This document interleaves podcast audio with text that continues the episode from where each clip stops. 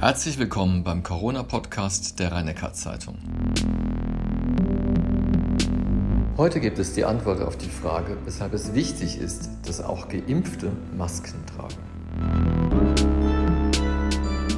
Professor Kreuzlich, die Intensivstationen sind wieder stärker von Corona-Infizierten belegt. Folgt denn auf den verregneten Sommer jetzt auch noch ein Herbst des Missvergnügens? Ja, wir werden im Herbst schon weiter mit Corona zu tun haben. Wir werden auch in den nächsten Wochen sicher noch steigende Zahlen sehen. Wir werden jetzt mit Schulbeginn auch durchaus Infektionen in den Schulen bekommen. Das ist nicht zu verhindern. Aber wie wir damit umgehen und wie die, äh, wie die Situation sich über den Herbst gestaltet, hängt natürlich auch stark weiter von unserem Verhalten ab. Also weiter impfen. Die, die noch nicht geimpft sind, sich impfen lassen und auch ansonsten die Regeln weiter befolgen, ist schon angesagt, auch für diese Herbst- und Wintersaison. Wenn wir das gut einhalten, werden wir Krankheiten haben und werden wir auch steigende Zahlen haben. Aber ich glaube immer noch, dass man dann einigermaßen gut auch durch diese Wintersaison kommen könnte. Derzeit liegt ja die Belegungsquote durch Covid-Patienten auf den Intensivstationen bei 7,5 Prozent. Ab welchem Wert würde es denn kritisch? Naja, wir haben im Moment, die 7,5 Prozent sind etwa 1400, äh, 1300 irgendwas Patienten in den Intensivstationen deutschlandweit insgesamt. In der Höchstzahl im Winter, Frühjahr hatten wir über 5000, also so vier bis fünfmal so viele.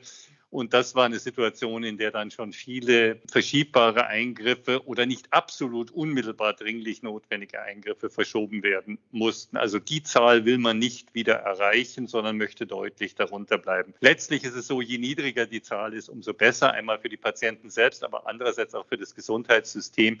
Denn es gibt ja noch Nachholbedarf. Es ist ja nicht so, dass alles, was so vor sich hergeschoben werden musste wegen der Corona-Situation im ersten Halbjahr, aufgeholt ist. Auch Patienten, die aus Angst vor Klinikaufenthalten das vielleicht verschoben haben. Insofern so niedrig wie möglich. Im Moment ist sicher keine Situation, die die Intensivkapazität in der aktuellen Situation eine Bedrohung darstellt. Aber die 5000, die wir hatten, die wollen wir auch nicht wieder erreichen.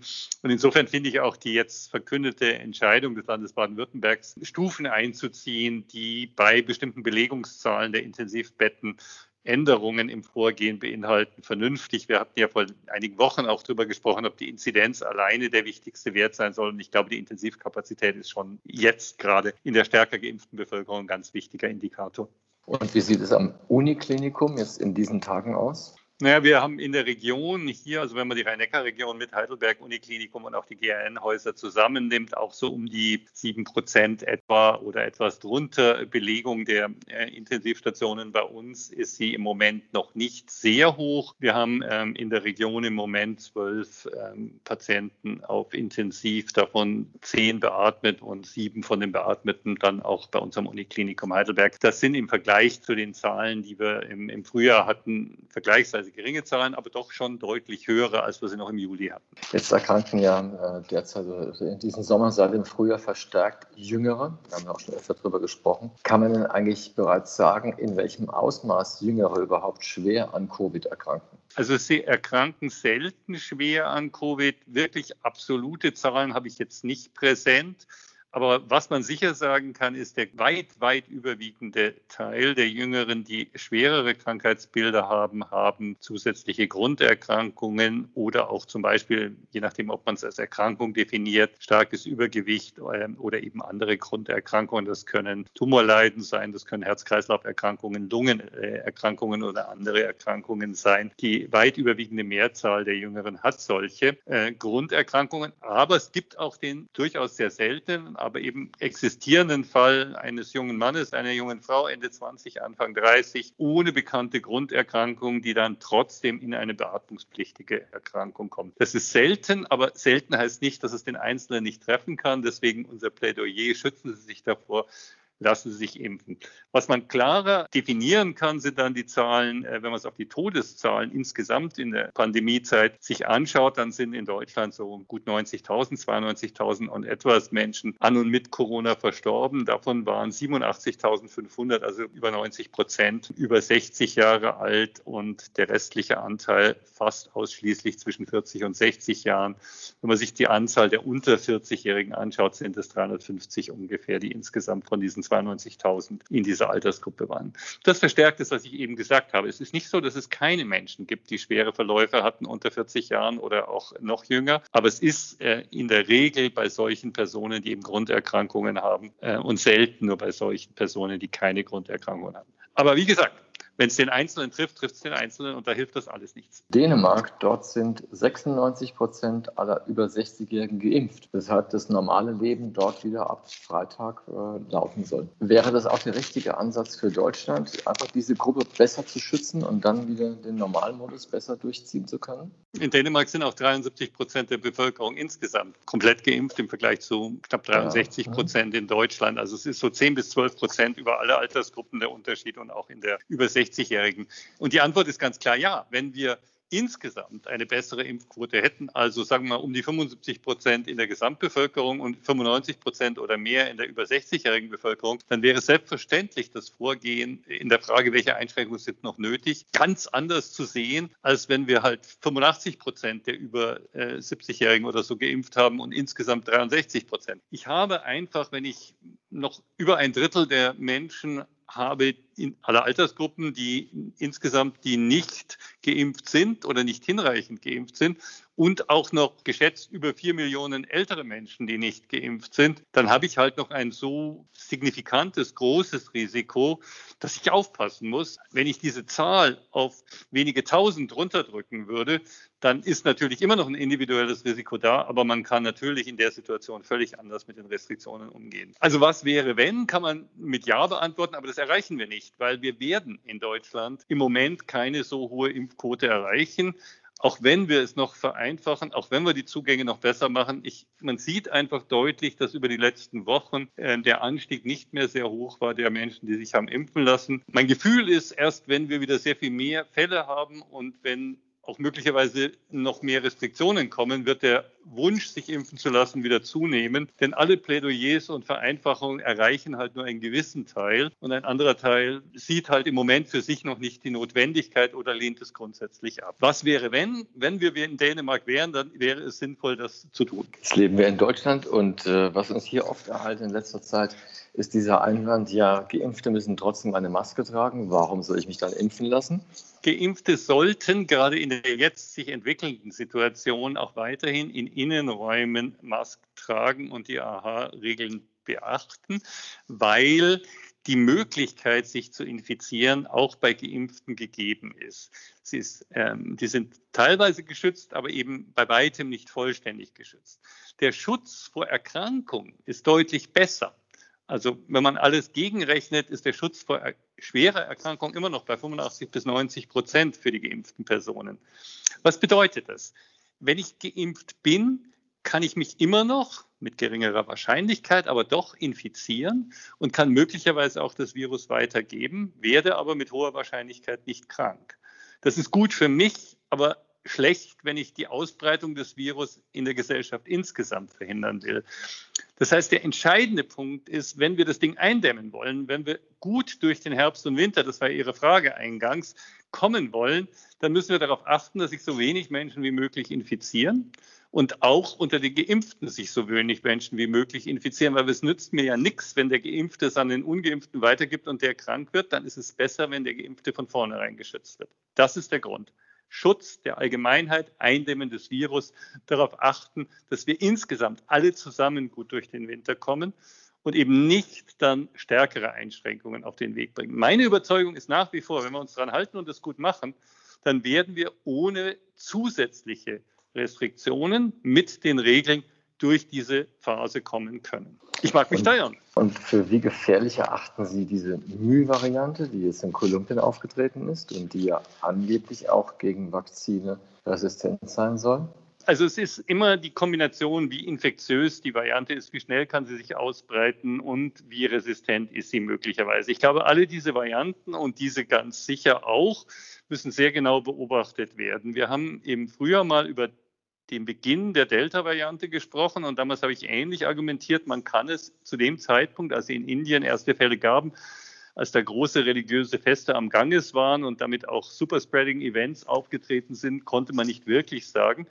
Aber dann, als es über einige Wochen in vielen Ländern sich ausgebreitet hat, war relativ klar, dass das eine Infektions- wahrscheinlichere Variante ist. Dafür glaube ich, können wir im Moment aus den bisher vorliegenden Daten für die neuen Varianten noch nichts Abschließendes sagen. Aber ich denke, klar ist, dass alle gelernt haben, dass solche Varianten bedeutsam sind und sehr genau beobachtet werden müssen. Und in den nächsten Wochen wird man wahrscheinlich mehr dazu sagen können. Ich warne aber davor, vor der immer nächsten Variante Angst zu haben und dabei zu vergessen, dass wir im Moment sehr viel dafür tun können, dass es uns besser geht. Es beginnt ja in Baden-Württemberg am Montag die Schule wieder und die neue Kultusministerin Schopper will auf jeden Fall am Präsenzunterricht festhalten. Und deshalb müssen sich ungeimpfte Lehrkräfte täglich testen lassen. Inwieweit ist eigentlich so ein Test in seiner Aussage so sicher wie eine Impfung oder vielleicht sogar sicherer? Ja, der Test äh, erlaubt eine klarere Aussage über die Frage, ob jemand infiziert ist zu diesem Zeitpunkt oder nicht. Und wie gut der Test ist, hängt dann da wieder davon ab, welcher Test verwendet wird. Im Moment sprechen wir von Antigen-Schnelltests, die die meisten Infektionen, die weitergegeben werden können, erkennen, weil dort eben etwas mehr Virus vorhanden ist. Der PCR-Test ist deutlich empfindlicher und wird auch weitere Infektionen mit niedrigerer Virusmenge erkennen. Der ist im Moment aber nicht gefordert, könnte aber zukünftig auch kommen, dass der Antigentest nicht mehr genügt und stattdessen ein PCR-Test gemacht. Die Impfung schützt sicherer vor der Erkrankung, aber wie gesagt nicht sicher vor der Infektion. Also ich kann jetzt nicht behaupten, dass jemand, der geimpft ist, keinesfalls infizieren kann. Deswegen ist die Frage, ob man auch in den Schulen und wenn ja, in welchem Umfang Maskenpflicht weiterführt oder nicht weiterführt, ab welcher Altersgruppe und in welcher Form, schon eine ganz relevante. Die Testung für ungeimpfte durchzuführen, ist in jedem Fall sinnvoll, weil wir sonst ja überhaupt keine Maßgabe darüber haben, ob sie das Virus in die, äh, in die Schulen oder im entsprechend in andere Bereiche eintragen. Wir haben die gleiche Situation auch in den, im Klinikbereich, dass ungeimpfte Mitarbeiter tägliche Tests brauchen. Wir haben ja schon öfter darüber gesprochen, zuletzt auch Anfang oder Mitte August, nämlich die kostenlosen Tests laufen ja aus zum, zum 11. Oktober hin. Und äh, da waren Sie immer so ein bisschen verhalten in Ihrer Reaktion. Wenn ich es aber doch sehe, dass nach wie vor die Impfquote bei 62, vielleicht 63 Prozent verharrt, ist es dann nicht doch leichtfertig zu sagen, die Tests sind künftig kostenpflichtig? Weil es wird doch bedeuten, dass sich weniger Menschen testen lassen werden. Ja, die Gefahr besteht und das ist ähm, der negative Effekt. Ich denke, der erwünschte Effekt, den viele auch sehr kritisch sehen, äh, der damit erreicht wird, ist ein nennen wir es, vorsichtigen Anstoß, sich doch impfen zu lassen, weil es sonst Geld kostet, um irgendwo hineinzugehen, erfordern würde. Also anders formuliert, wenn ich häufige Tests benötige, um Aktivitäten des täglichen Lebens durchzuführen, die ich mir wünsche, die ich vielleicht nicht unbedingt brauche, aber die ich mir wünsche, Restaurantbesuche oder was auch immer, und ich diese Tests selber bezahlen muss, könnte es den einen oder anderen davon zu überzeugen, sich impfen zu lassen, weil es das bequemer ist. Umgekehrt könnte es in anderen Fällen dazu führen, dass die Leute sich eben nicht testen lassen und dann ähm, das Virus nicht rechtzeitig erkannt wird. Welcher dieser beiden Faktoren wie viel ausmacht und wie die gegeneinander wiegen, ich traue mir da kein echtes Urteil dazu zu. Es ist letztlich, und das hatte ich ja schon öfter gesagt, eine politische Entscheidung. Solange ich die Tests Pflicht, die Notwendigkeit, sich testen zu lassen für ungeimpfte und, und eben nicht die Erkrankung durchgemacht habende Personen aufrechterhalte, um in Innenbereichen länger tätig zu sein, ob das das Kino, das Restaurant oder welcher Bereich auch immer ist, solange habe ich eigentlich das Problem der Einschränkung äh, des Virus, der Ausbreitung des Virus immer noch gewährleistet. Und dann ist es die Frage, ist das politische Incentive, das ist kostenlos und damit machen es möglichst viele, mehr wert oder ist der leichte Anschub, lasst euch impfen, dann habt ihr dieses Problem von der Backe, die bessere Variante. Das, äh, wie gesagt, ist eine politische Entscheidung. Dann komme ich äh, weiter zum Thema CureVac. Da hört man überhaupt nichts mehr über das Vakzin, über die Zulassung, über die mögliche Wirkung. Haben Sie da Informationen dazu? Also es gibt ähm, veröffentlichte Daten dazu, die nicht weit weg sind von dem, was auch von den Studiendaten ähm, im ich glaube, Juli war es, ähm, berichtet worden ist, also unter 50 Prozent.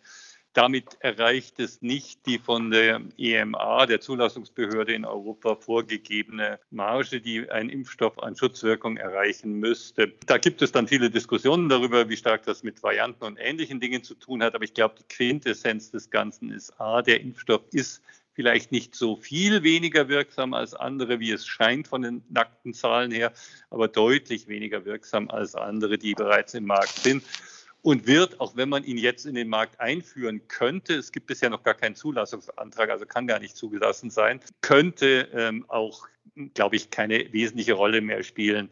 Weil schauen Sie schon, AstraZeneca-Impfstoff will keiner mehr, der eine etwas schwächere Wirkung als die mRNA-Impfstoffe hat und eben diese seltenen Nebenwirkungen wir haben genug von den aktuell am besten wirksamen mRNA-Impfstoffen von BioNTech, Pfizer und von Moderna. Selbst wenn der CureVac-Impfstoff in dieser Form jetzt in den Markt käme, glaube ich, würde in äh, Deutschland, in Europa und in der westlichen Welt keine große Rolle mehr spielen. Alles, was ich weiß, ist, dass CureVac sicherlich an ähm, anderen Dosierungen und äh, einer neuen Generation von Impfstoffen arbeitet für den Fall, dass zukünftige Aufstrichimpfungen oder äh, auch Impfungen gegen neue Varianten notwendig sein soll. Das wäre nochmal ein neuer Markteintritt. Ansonsten glaube ich nicht, dass damit zu rechnen ist, dass von dort sehr viel kommen wird im Moment. Dann werfen wir zum Schluss noch einen Blick ins Ausland. Da habe ich drei Länder im Visier. Das eine ist Israel, der Impfweltmeister. Dort gehen die Zahlen rauf, wieder runter, wieder rauf.